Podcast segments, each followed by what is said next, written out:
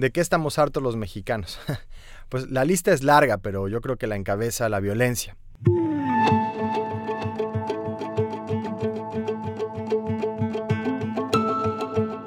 El mexicano está harto de la corrupción, de que los malos le ganaron a los buenos, de que el territorio mexicano está dividido por bandas que asesinan.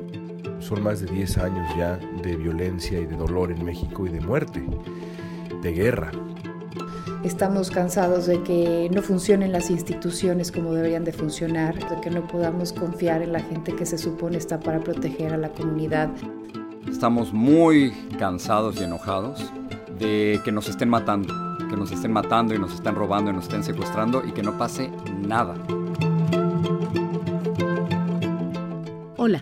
En este nuevo podcast de Univisión Noticias vamos a conversar con mexicanos que aman a su país y que retratan, por una parte, el complejo escenario social al que se enfrentará el candidato que gane la elección presidencial del próximo primero de julio, y por la otra, a una ciudadanía dispuesta a meter las manos en la tarea del cambio.